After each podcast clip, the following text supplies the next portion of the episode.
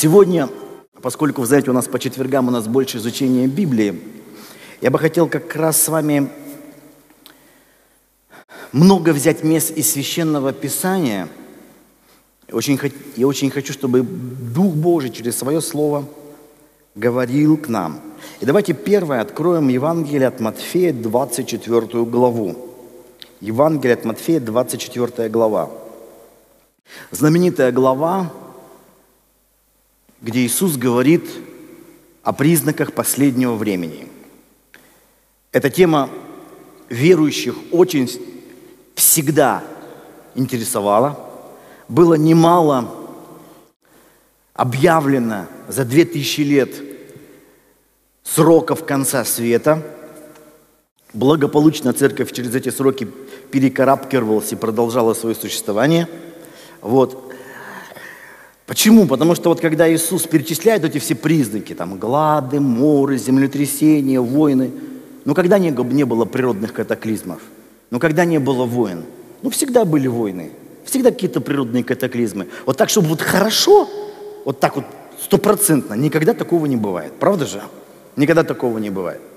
И тем не менее, все равно многие гадают, вот, ну, ну сейчас точно последнее время, уже вот эта электроника входит в нашу жизнь, чипы электронные, уже вот не сегодня, завтра уже всем вживлять будут, уже лбы потираем, думаем, как они, как вот они нас заставят. Нет, мы не дадим, а как будем покупать?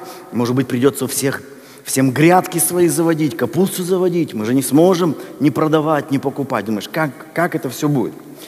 Вот. Но для меня все-таки главный признак, главный признак последнего времени – это 12 стих. В принципе, вот Иисус заканчивает все эти перечисления вот этими словами.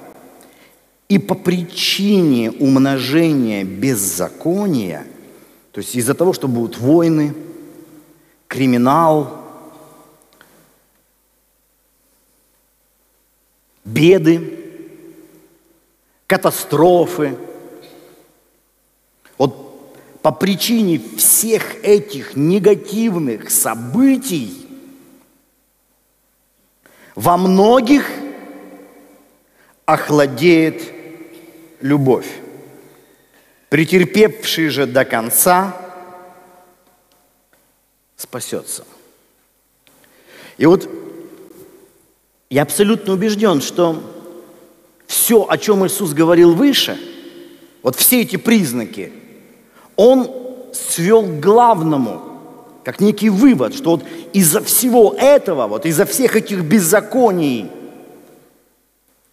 любовь будет все более и более охладевать. Более и более охладевать. Когда апостол Павел говорит о последнем времени. Вот посмотрите, второе послание Тимофею, третья глава. Знаете, у меня такое вот чувство недавно, я вот читал послание к Тимофею, у меня возникло такое ощущение, словно вот Павел взял эти слова, во многих охладеет любовь, в словах Христа, и просто их изложил развернуто. Потому что, когда вот мы говорим о любви, у всех свои какие-то представления. Что такое любовь? Ну так, как начни, пойди по улице, начни спрашивать, там такого тебе наговорят. Что такое любовь? Все свои представления. И когда нет четкого понятия любви, само слово такое затасканное, что ли, стало, к сожалению, то и понятие любовь охладеет, ну тоже какое-то такое абстрактное, к сожалению. И вот смотрите, Апостол Павел как бы словно вот берет и показывает нам детально, что же значит охлаждение любви. Вот смотрите, 2 Тимофею, 3 глава, 1 стих. «Знай же, — обращается он к своему духовному сыну, — что в последние дни наступят времена тяжкие». Вот само слово «тяжкие» – это греческое слово «халепой». Оно дословно означает «жуткие». То есть последнее время будет жуткие, жуткие времена. Боитесь? Жутко. То есть не просто там тяжко, тяжело, жутко. Вам когда-нибудь бывало жутко? Бывает вот так вот жут, жутко? Я помню вот еще в 80-е годы, когда во времена перестройки, ну, думаю, помнят здесь многие, появились у нас так называемые видеосалоны. Помните, видеосалоны были? Тогда у нас, мы смотрели фильмы только, ну, то, что вот нам показывали, там были строгие эти комиссии, как это назывались даже, эти, которые отбирали, что можно смотреть советскому человеку, что нельзя. Цензура была, да, вот эти, цензура была. Хотя я сейчас думаю, вот кое в чем цензура нормально была. Потому что столько на всякой ерунды не показывали, дряни. Вот. Но вот цензуру отменили, и появились видеосалоны, там появились кассеты, и стали показывать. И, и, и, и фильмы были в основном трех категорий. Это боевики, это фильмы ужасов – и поздно-поздно показывали эротику. Вот три, три категории фильмов. Вот то, чего ты не увидишь на нашем телевидении, в наших кинотеатрах в то время. Там не было этих фильмов, а тут, пожалуйста. Вот. И я помню, я когда смотрел первые фильмы э, ужасов, вот до, до, до, этого вот никогда не видел фильмов ужасов. Там всякие были Фредди Крюгеры и прочие, прочие страшные вещи. Вот. И, и, и вы знаете, вот э, сейчас интересно, что столько вокруг всего, что даже когда бывает, находишь какой-нибудь старый фильм, ты 80-е годы смотрел какой-нибудь фильм ужасов, уже как-то не так страшно. А тогда мы к этому были непривычные. Я помню, когда я увидел первый свой фильм ужасов, мне было так жутко просто, вот жутко было, жутко. Я даже не, не мог представить, что вот такие Фредди Крюгеры там существуют, что их снимать-то можно, такие Фредди. Вот. Так вот апостол Павел берет это слово, будет просто жутко. То есть фильм ужасов. И мы сразу представляем, что же должно быть, что же должно быть жуткого такого. И после этого, смотрите, апостол Павел поясняет. Ибо люди будут. Главная проблема, главная жуть будет не где-то вокруг, ой, там кто-нибудь за поворотом скрывается, ой, там что-нибудь такое, кто поймает меня. Главная жуть будет внутри. Внутри. Вот откуда она пойдет. Самое страшное живет внутри человека. И вот Павел показывает, ибо люди будут самолюбивы. Скажешь, это что, жутко, что ли? Это настолько для нас естественно – Павел показывает жуть глазами небес. Люди будут самолюбивы. Здесь дословно себя любивы. То есть любящие себя. Любящие себя. Казалось бы, вот что в этом страшного? Ну, ну, люблю я себя. А кто не любит себя? Я люблю себя. Но любовь к себе делает страшную вещь. Когда человек любит себя, происходит, что он словно отрезает себя от всех остальных. Любовь к себе тянет к себе, а настоящая любовь, любовь Божья, любовь Агапы – это любовь дающая. Поэтому себялюбие – и агаппе, они в принципе несовместимы. Поэтому, когда апостол Павел обращается к людям, духовно возросшим, или мы называем таких духовно зрелые люди, да? Он нам пишет о том, что уже не я живу, а живет во мне Христос. Это то состояние, к которому мы должны прийти. Когда уже я не живу, то и любить некого, кроме как Христа.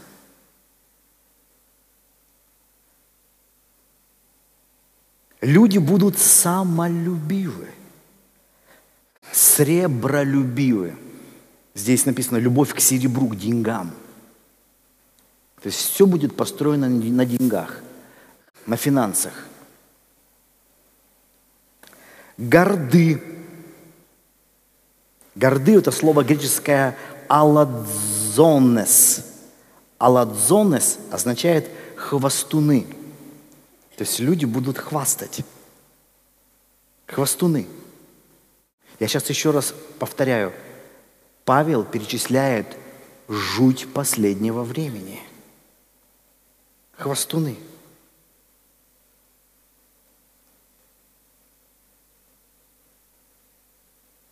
И неважно, чем хвастаться – земными достижениями или духовными. Сколько я денег заработал или сколько я людей к Богу привел. Хвастовство есть хвастовство. Люди будут хвостуны, надменны,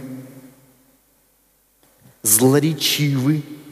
Злоречивы здесь дословно в греческом богохульные, бласфемой, богохульствующие.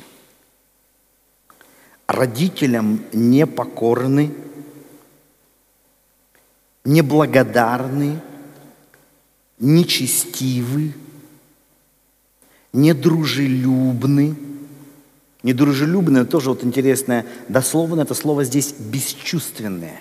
Бесчувственное. То есть себя-то мы любим, а к другим мы бесчувственны. Чтобы нас никто не оскорбил. Наши чувства. Мы строго следим, чтобы наши чувства никто не оскорблял. К остальным мы бесчувственны. Непримирительны. Смотри, он дальше. Непримирительные. То есть люди, с которыми, в принципе, вот мира быть не может.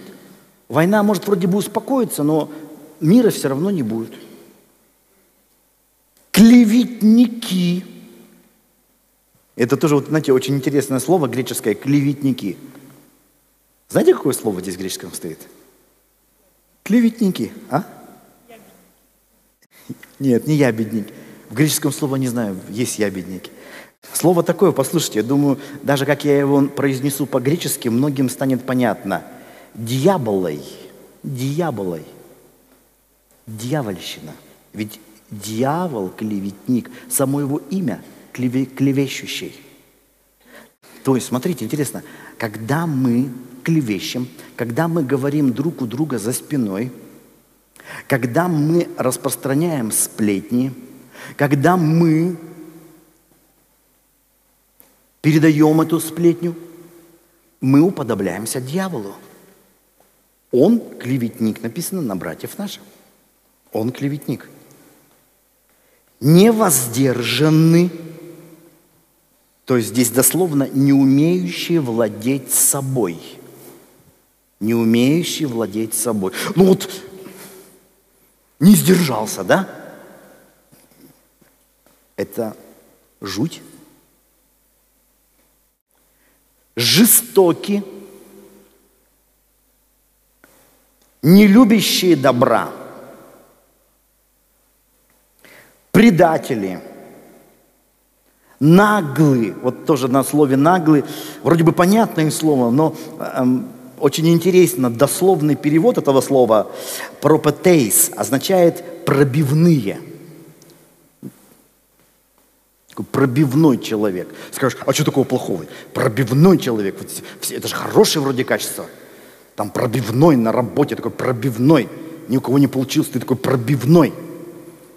А Павел говорит, что это жуть. Напыщенный, тоже здесь интересно, дословно означает надувшееся. Более сластолюбивы, нежели Боголюбивы. Ну, сластолюбивы, это не значит, что там сладости, что теперь пастор, конфет там нельзя, карамельку, зефир в шоколаде. Сластолюбивый здесь дословно фелодоной означает любящий удовольствие, преданный наслаждение. Вот просто преданный наслаждением. Сколько людей, которые преданы наслаждением, весь год ждут только, когда будет отпуск. Вот такое чувство, что вот все, отпуск, жизнь началась. А потом работа. Но причем наша ведь работа, это же большая часть нашего времени. Получается, большую часть нашего времени ты маешься. Почему? Ты сластолюбивый человек, потому что. Сластолюбивый человек. Имеющие вид благочестия. Вот это благочестие, тоже это почтение, благоговение. То есть вид имеешь, такой смиренный вид. Прям такой ты вот почтенный. Но только снаружи, потому что внутри этого нет. Силы же его, этого благочестия. Потому что в почтении, в благоговении, в этом есть сила. Если это не просто образ, а суть. Но когда ты делаешь из этого просто маску религиозную, то силу, которая внесет в себе это благочестие, у тебя нет. Силы же его отрекшиеся. Таковых удаляйся. И вот смотрите, все признаки тяжкого или жуткого времени, которые апостол Павел перечисляет, все эти признаки от, относятся только к тому, что происходит у нас внутри. И все это заключено в одном понятии – отсутствие любви. Отсутствие настоящей любви. И Библия говорит, что вот этот холод, отсутствие любви будет все более и более замораживать.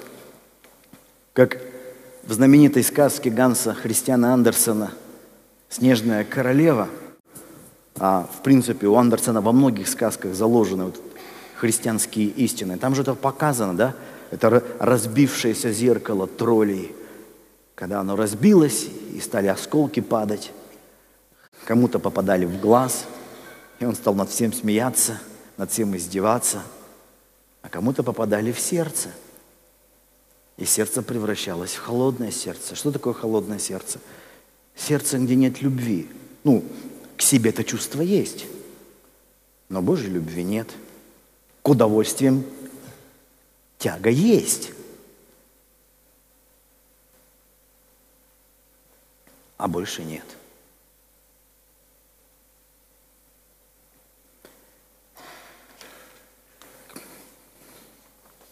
И вы знаете, когда вот смотришь, как же это относится к нам, к верующим. Ну, понятно, эти признаки последнего времени. А как же церковь? Как же хри- христианство? Я открою не 13, а 11 главу первого послания Коринфянам, где Павел конкретно показывает, как вот эти признаки последнего времени – отображается в церкви. И вот смотрите, он пишет им письмо верующим, которых он любит. 1 Коринфянам 11 глава, 18 стих. «Ибо, во-первых, слышу, что когда вы собираетесь в церковь, между вами бывают разделения – чему отчасти и верю. Ибо надлежит быть и разномыслие между вами, дабы открылись между вами искусные. Далее, вы собираетесь так, что это не значит вкушать вечерю Господню, ибо всякий поспешает прежде других есть свою пищу, так что иной бывает голоден, а иной упивается. Разве у вас нет домов на то, чтобы есть и пить? Или пренебрегаете церковь Божию и, не, и унижаете неимущих? Что сказать вам? Похвалить ли вас за это? Не похвалю. Казалось бы, послушай, Павел, самое главное, у нас проходит вечеря Господня. Мы берем хлеб, мы берем вино, мы благодарим Господа и вкушаем Его плоть и пьем Его кровь. То есть мы совершаем то, что Иисус сделал при тем, как Его схватили. То есть мы совершаем великие, святые христианские обряды, связанные с нашим Господом и Спасителем. Так вот, Павел говорит им, что то, что вы совершаете, вообще не является вечерей Господней. Почему? Потому что Павел говорит, неужели вы думаете, что тут важен сам вот ритуал? В церковь пришел каждую неделю, все вместе тут псалом спели, Господа прославили, помолились, вкусили хлеб и вино. Вы считаете, что это христианство? Павел говорит. Нет. И смотрите, он продолжает. Ибо я от самого Господа принял то, что и вам передал, что Господь Иисус в ту ночь, в которую предан был, взял хлеб и, возблагодарив, преломил и сказал, «Приимите, едите сие из тела мое за вас сломимое, сие творите в мое воспоминание». Также и чашу – После вечери сказался я, чаша есть новый завет в моей крови. Сие творите, когда только будете пить в мое воспоминание. Ибо всякий раз, когда вы едите хлеб сей и пьете чашу сию, смерть Господню возвещаете, доколе Он придет. Вот то место, которое мы читаем обычно во время причастия каждый месяц – но Павел здесь не останавливается, он продолжает.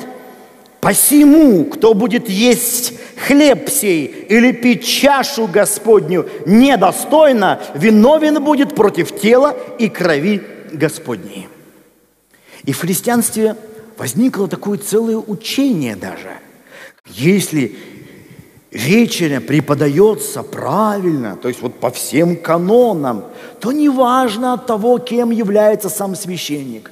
Может быть, он блудник, может быть, он прелюбодей, может быть, даже педофил какой-нибудь. Но неважно, если он все сделал правильно, благодать будет действовать в церкви. Все по канонам, все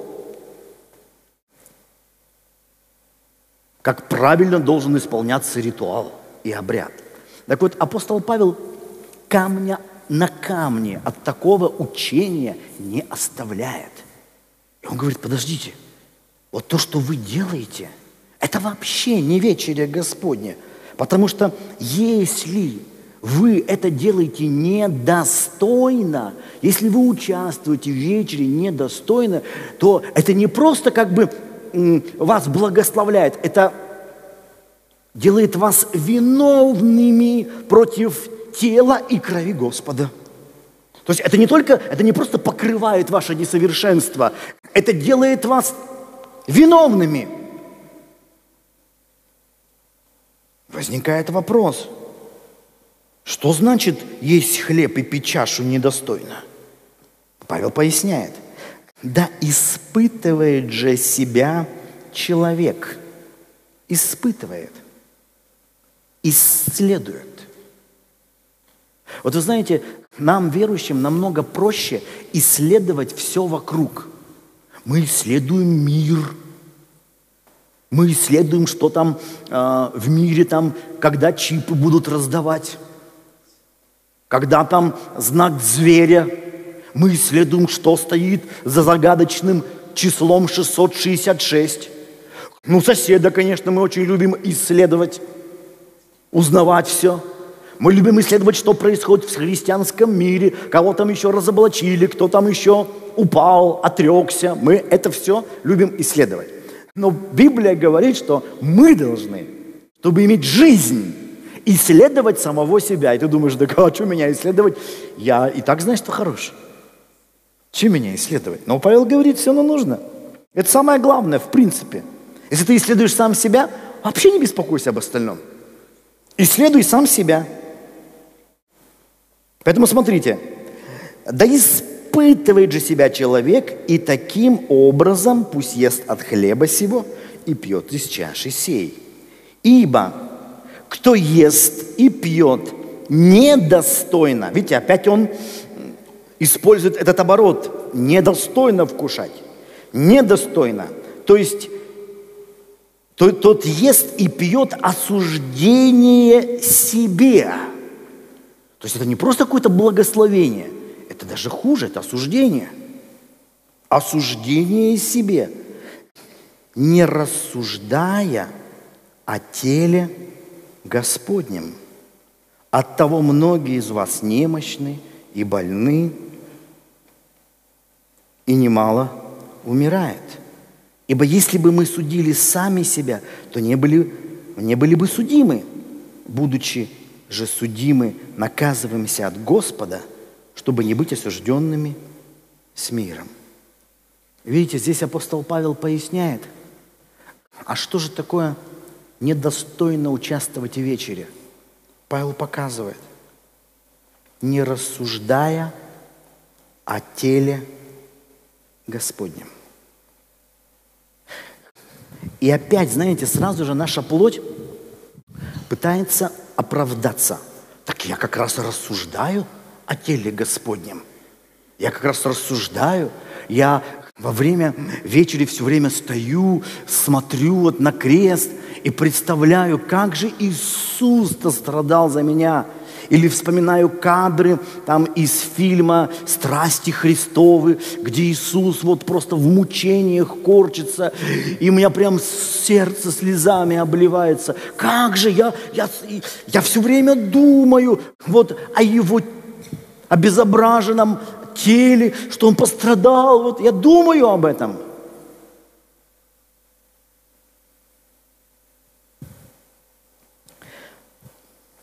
Вы знаете, чтобы понять, о каком теле он пишет, нужно смотреть в контексте.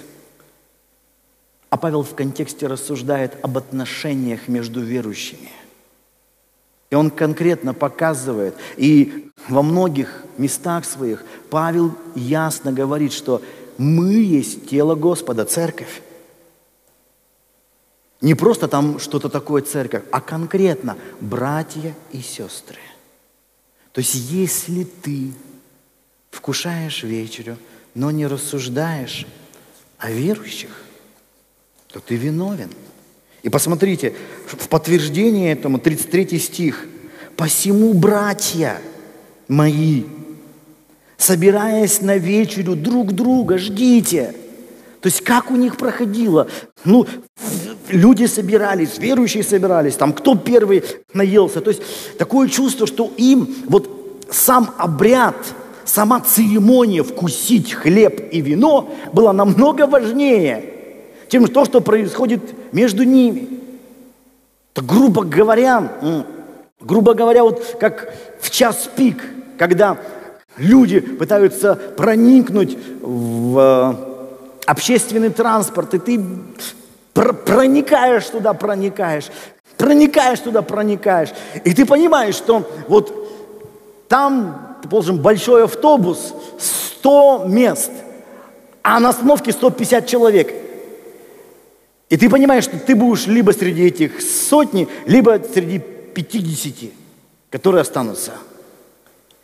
Я помню, когда мы жили э, в Верхесецком районе с родителями, вот, и я ездил в школу в центр города, у, у меня каждый день это была битва, чтобы проникнуть в автобус.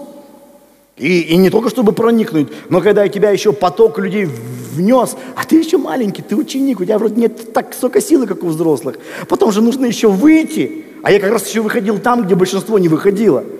И нужно было просто пролезать. У меня э, специально был обработана ручка портфеля, потому что когда ты тянешь за собой портфель, он долго не выдерживал.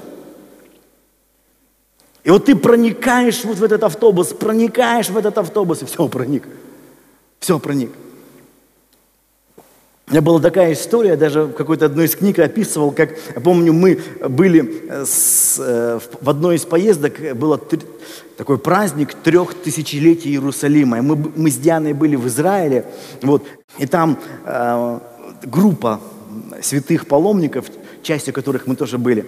Вот, они э, приехали все там из России, с Украины приехали. И вот автобусы эти были бы такие красивые, экскурсионные автобусы. И нам сказали, заходите, занимайте свои места. Эти места будут закреплены за вами до конца поездки. Вот. И, и хотя, конечно, тут, туда э, как бы помещались все, в этот автобус, там на каждого было место.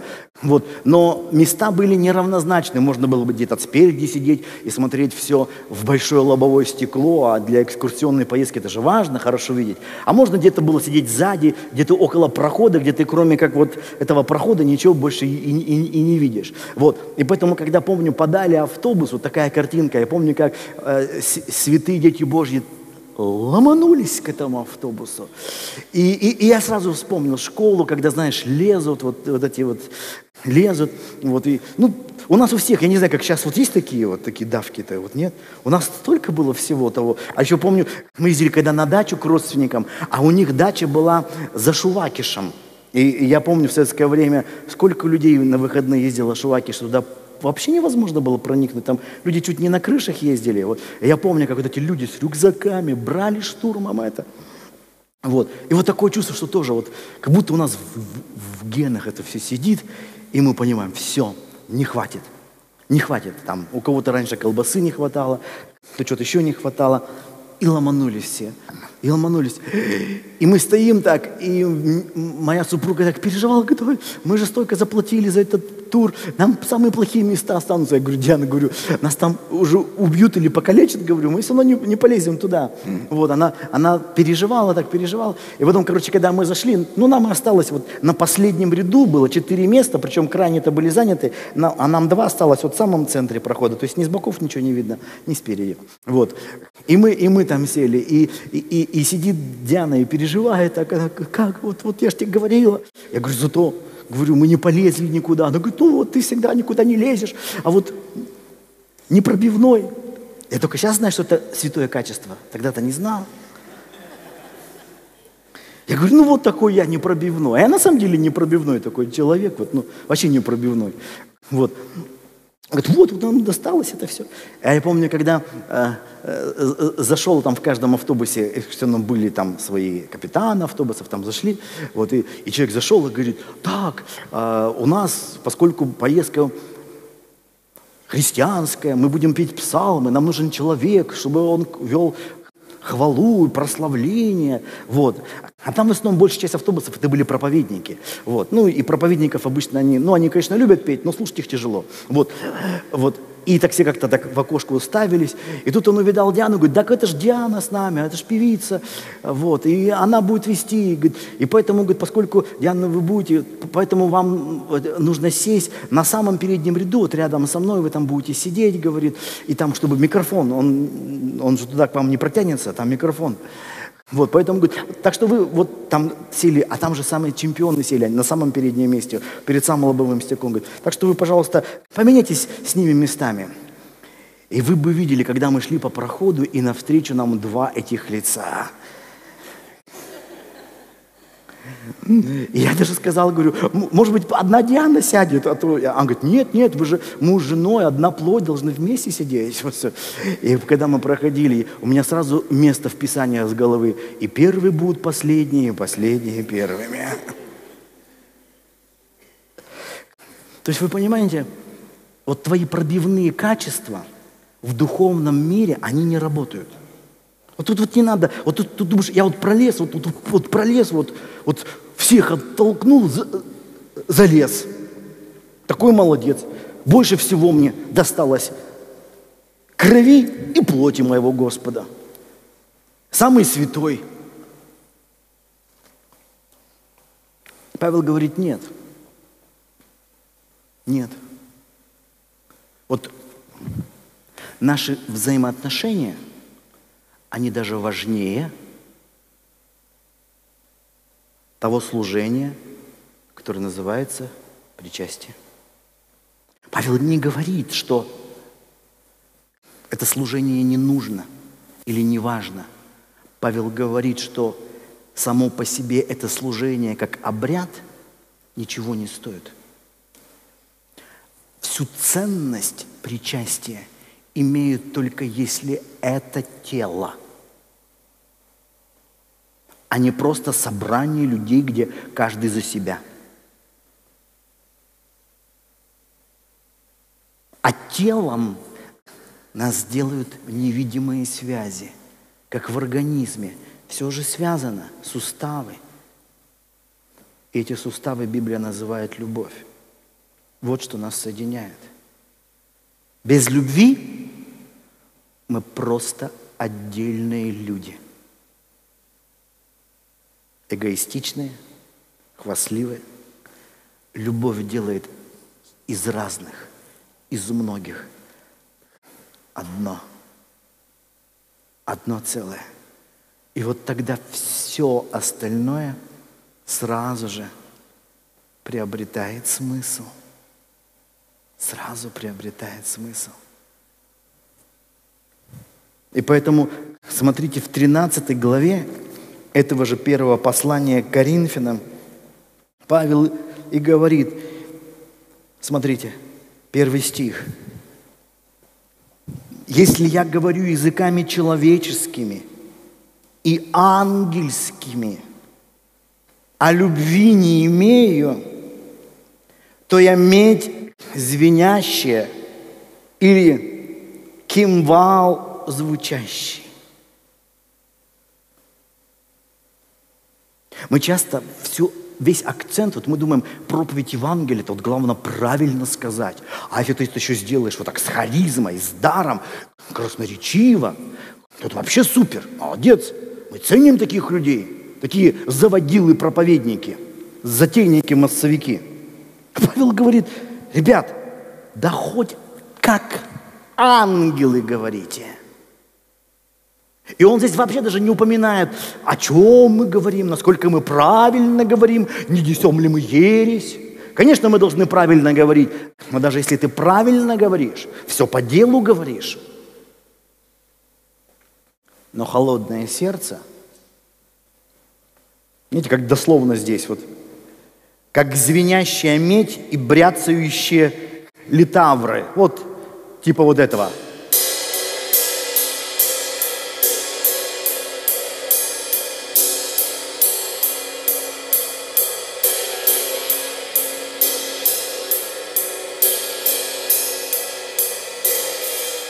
Кто любит музыку слушать? А вот у вас есть такое вот, ну, там, может, в наушниках там или в машине, включаешь музыку, и там вот так вот.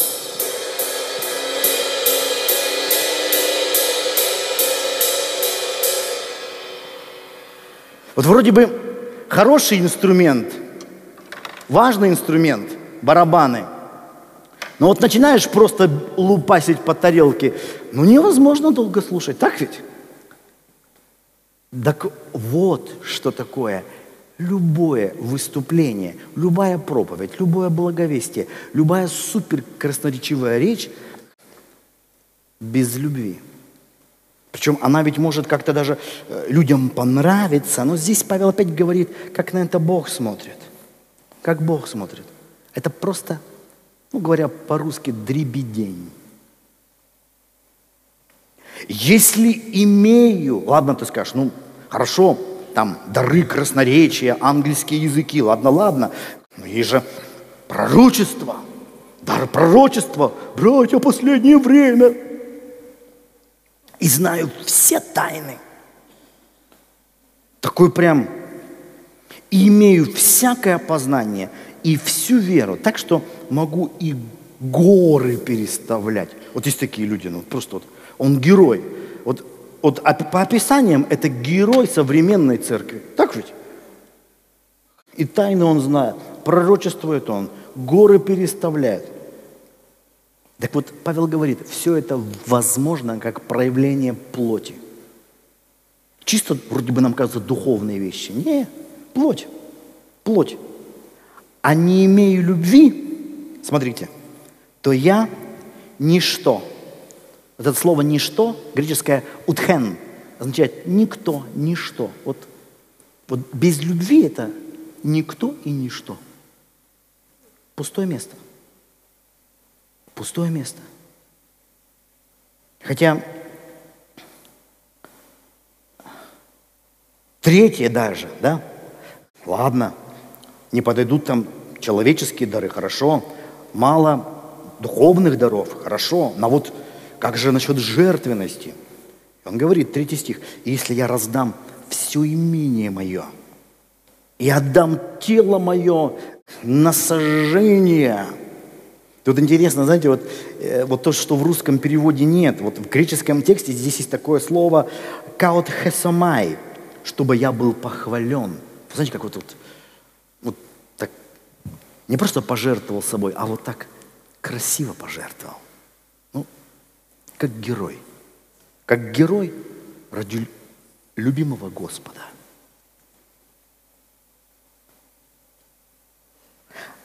А любви не имею, нет мне в том никакой пользы.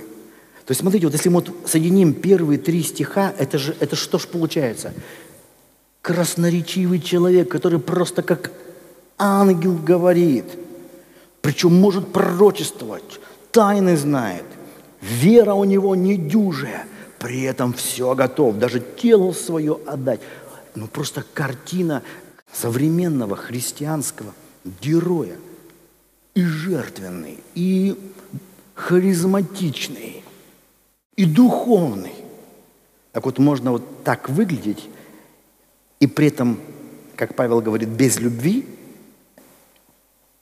звенящая медь, никто и ничто, никакой пользы.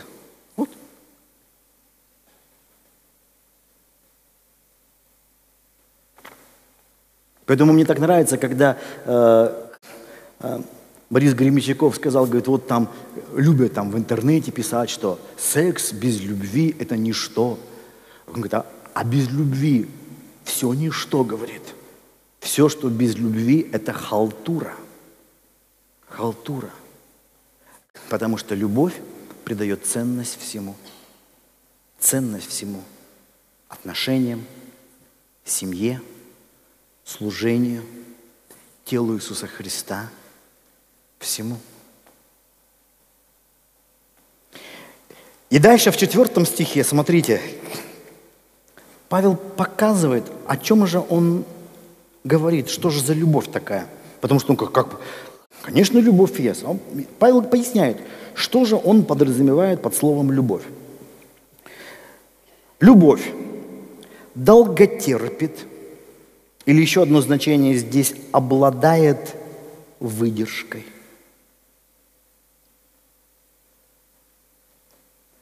В противовес не терпит, нетерпеливый человек. Вот мне сейчас давай все сразу. Милосердствует.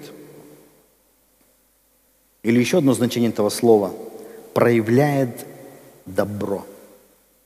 То есть настоящая любовь добрая, добрая. Любовь не завидует. Еще можно так здесь перевести. Не ревнует. Не ревнивая любовь. Скажешь, ой, я очень ревнивый человек, я люблю и ревную. Это ты не любишь. Это не чувство любви, это чувство собственности.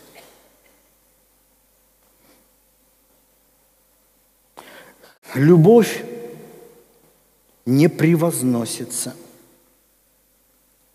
Здесь дословно превозносится хорохорится, кичится. О, какой я. Не гордится. Но это слово я уже переводил, не надувается. То есть от собственной важности не раздувается. Не бесчинствует. Не бесчинствует. Здесь дословно безобразничает, непристойно, неприлично себя ведет. Так вот, любовь не ведет себя непристойно, не безобразничает. Особенно для молодежных важно. Служение домашних групп.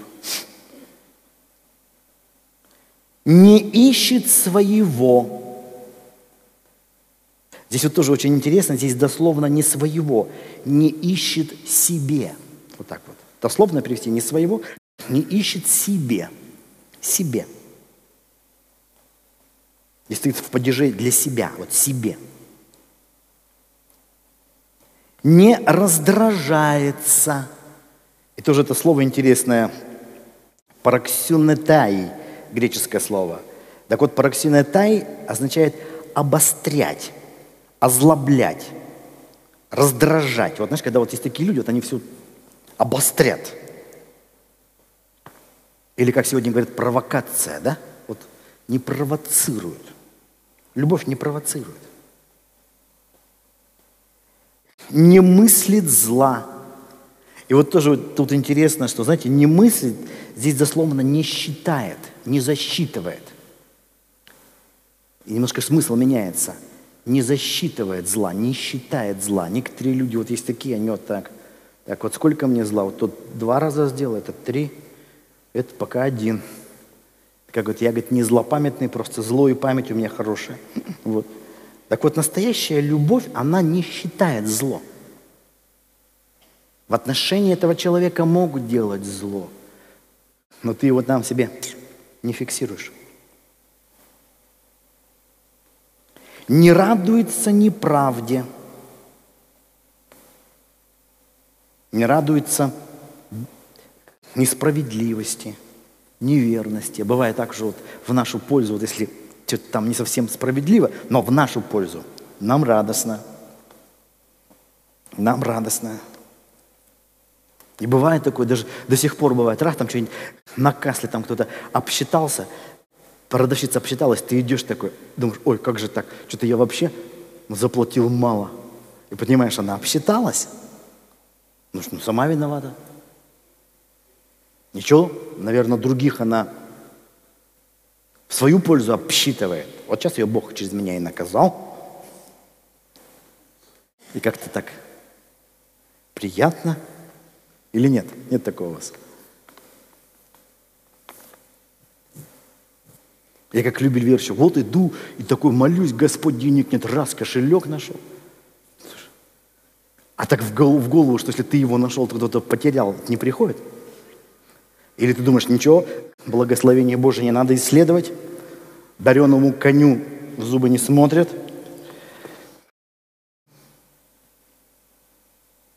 Но любовь не радуется. Даже если благословение, которое, точнее, ты считаешь благословением, пришли к тебе не совсем справедливо, ты не радуешься, а сорадуется истине. То есть то, что правдиво, правильно, верно – все покрывает. Здесь дословно так перенести, терпеть, выдержать. То есть она выдерживает. Нам-то часто кажется, что испытание сильнее нас мы не выдержим. А на самом деле здесь проблема не в том, что мы не выдержим. Проблема в недостатке любви. Любовь все выдерживает. Все. Всему верит. Всего надеется – все переносит. Здесь дословно выстаивает, все выстаивает. Любовь никогда не перестает. здесь тоже слово пиптей означает падать, падать ниц, разваливаться. То есть любовь никогда такая. Никогда хотя и пророчества прекратятся. Здесь дословно станут бесполезными, уничтожатся, отменятся, упразднятся. И языки умолкнут, остановятся. Я вот думаю, Олег, интересно, на небесах будет прославление, когда не будет языков. А то некоторые почему-то думают, что мы на небесах тоже будем так вот петь. На каком? Особо духовные считают на иврите. И заранее учат его. Иврит. Они считают, что на небесах иврит будет. Там вообще язык умолкнут. Но при этом прославление будет. Как? Я думаю, вот напрямую из сердца. Поэтому практикуй заранее. Молитва тишины. Славишь Бога в молчании. Это что? Это как на небе. И языки умолкнут, и знание. Вот я сейчас так сказал, и чуть-чуть такое чувство, что гордость у меня проявилась. Это уже не с любовью, значит. Думаю, какой я молодец, вот все правильно делаю, какой я молодец. Вот знаете, такая вещь здесь постоянно нужно за собой следить, вот такое чувство, да? Вот не бывает так, что ты так достиг уже столько лет веры и уже просто вот только вроде бы кажется все, и смотришь, новое искушение приходит. И постоянно нужно, вот то, что Павел говорит, и исследует себя, постоянно нужно себя исследовать. Фильтр, который просеивает все. Потому что вроде бы вот все, как вот мы на, на, на огороде, вот только вот всякие сорняки, потом смотришь, опять день выполз очередной сорняк. И знание упразднится. Знание. Вот все это прекратится.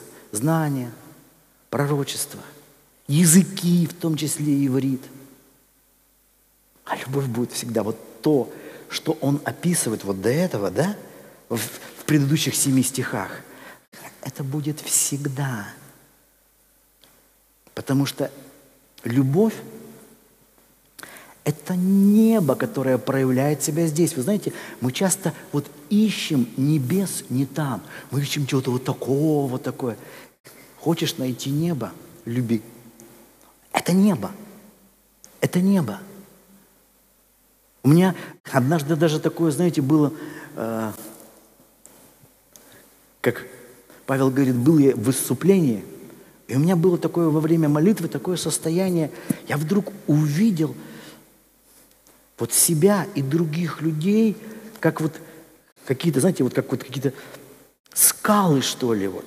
Между нами пропасти, расстояние. И словно какое-то золото, как река, она заливала и таким образом соединяла нас друг с другом, заполняла эти пространства пустые между нами. И таким образом через это я... И вдруг я понимаю, что это и есть любовь. Я говорю, Господь, а ты же где? И тут я понимаю, а Он это и есть. Бог, как любовь, соединяющая нас в единое, в единое целое. В единое целое. И мы находим через любовь и друг друга, и Его. А любить без Него нельзя. И Его любить без любви к ближним тоже нельзя. Потому что это невозможно, это не любовь. Невозможно думать о Господе, думать о Его страданиях и при этом иметь напряженные отношения с другими. Ты думаешь, что ты думаешь о Господе, да ты просто представляешь себе картинки из фильма. Вот и все. Ничего общего с истинным Христом это не имеет. Это просто картинка. Это просто некое такое чувство, э, чувственная жалость, которая за собой мало что несет. А настоящая любовь, она проявляет добро, она реальна. Это не просто так поплакал в конце фильма, ушел и живешь своей жизнью. Вот расчувствовался, мы говорим. Настоящая любовь – это реальность, а не просто расчувствовался. И в самом конце, давайте откроем Евангелие Иоанна, 13 главу. 34 стих. Кто? Илья, ты играл, да? Пройди, пожалуйста. Евангелие от Иоанна, 34 стих 13 главы. Заповедь новую даю вам. Да любите друг друга, как я возлюбил вас. Так и вы – да любите друг друга. Потому узнают все, что вы мои ученики, если будете иметь любовь между собой. Вот вы знаете, Мы-то думаем, что все узнают, что мы Христовы ученики, если у нас будет на здании самый большой крест. Вот его видно отовсюду. О, там учени, ученики Иисуса Христа. Или у нас тут вот будет такой красивый. Вот, ну, понятно, ученики Иисуса Христа, у них и крест тут, то тут. Конечно, ученики Иисуса Христа, у них вон из Евангелия тексты на стенках, аж в двойном виде. Это вообще очень, хорошие ученики Иисуса Христа. Это же понятно, ученики Иисуса Христа, у них он тут все. Матфей, Иоанн, Лука, все евангелисты прямо. Как они любят Евангелие, это сильно. А тут прям патриархи Ветхого Завета. Ну, конечно, это ученики Иисуса Христа. Кто, кто-то еще собрались-то, как не ученики Иисуса. У них тут скоро женская христианская конференция. Конечно, ученики Иисуса Христа. Они, он поют как про Бога все да про Бога, ученики Иисуса Христа. То есть мы все вот делаем на этих внешних признаках. И Иисус говорит по-другому. Вот смотри, можно иметь все это, самый большой крест, самый яркий, самый сияющий, мощный хор прославления, прославления сильные помазанные конференции. Но это не говорит о том, что мы ученики Христа с точки зрения самого Христа. Христос узнает своих учеников по одному признаку. Причем может не быть даже креста, не быть сияющих вывесок там, логотипов красивых, только по одному. Имеют ли они любовь между собой? Это единственный признак. Если имеете любовь между собой, вы мои ученики, Иисус говорит. Единственное. Вот единственное, что его интересует. Единственное, что его интересует. Вы знаете, э, есть знаменитая книжка в христианстве, ну, как знаменитая, очень популярная книга, особенно среди семейных пар, называется «Пять языков любви». Наверняка многие читали. Вот там говорится, что у разных людей разный язык любви. Ну, это как вот все равно, что если к тебе говорят на китайском, а ты этого языка не знаешь, ты его не понимаешь. Даже если он тебе говорит прекрасные вещи, тебе от этого не холодно, не жарко. Точно так же вот есть разные языки. Для кого-то вот говоришь комплименты, а это не его язык. Он там, у него языки, язык подарков или язык прикосновений. У всех свои языки. И можно проявлять любовь к другому, но так как он не понимает тебя. Потому что он воспринимает любовь на другом языке. Вот почему важно, эта книга учит узнавать друг у друга, а вы на каких языках разговариваете, потому что бывает у мужа и у жены разные языки. И муж думает, вот мне вот так хорошо, я так буду ей делать, а она этого не слышит. К ней нужен другой подход. Так вот точно так же, вы понимаете, мы, мы часто думаем, вот я своим геройством, Бог, ты поймешь сразу, что я твой ученик. Бог говорит, да мне только одно нужно. Я узнаю своего ученика только одно. Если любовь между ним и другими, любит ли он других? Да как же мы не церковь? Мы большая церковь. Мы мощная церковь. У нас и вывеска. У нас там табличка. Церковь. Прямо, чтобы ты, Иисус, не перепутал. Церковь христиан, не каких-нибудь там буддистов, мусульман. Церковь христиан. И чтобы тебе было понятно, что не каких-нибудь там странных христиан, веры евангельской. Все как-то вот церковь христиан, веры евангельской. Просто святые слова. Чтобы Иисус не, не, ну, понял, что мы его уж ученики наверняка а Иисусу важно, а между этими христианами веры евангельской, это любовь есть или нет? Есть вот эти реальные вещи, о которых он так подробно, вот ни о чем другом даже. Вот я смотрел разные, в Новом Завете разные понятия, вроде благодать, хорошее, хорошее понятие, вера, важная вещь, благочестие, важная вещь, но ни одно из них так подробно не расшифровывается, как любовь, потому что для Бога это самое важное вот любовь лучше всего расшифровывает, более подробно. В разных книгах, в разных посланиях. Чтобы у нас не осталось какого-то непонимания, что же Господь подразумевает под любовью. Осталось всего ничего. Жить так. Вот и все. И мы становимся Его учениками, мы становимся теми людьми, ради которых Иисус и пришел на эту землю, чтобы искупить особый, святой, удивительный народ. И вот когда это есть, то все остальное приобретает смысл. Миссионерская работа, евангелизация, библейское образование, вот все, все, все. Социальная работа. Если этого нет, Бог говорит, все остальное ему не важно. А мы часто думаем, надо вот это все остальное развивать. А любовь, ну, что, это уж само собой? Бог говорит, нет, не само собой. Не само собой.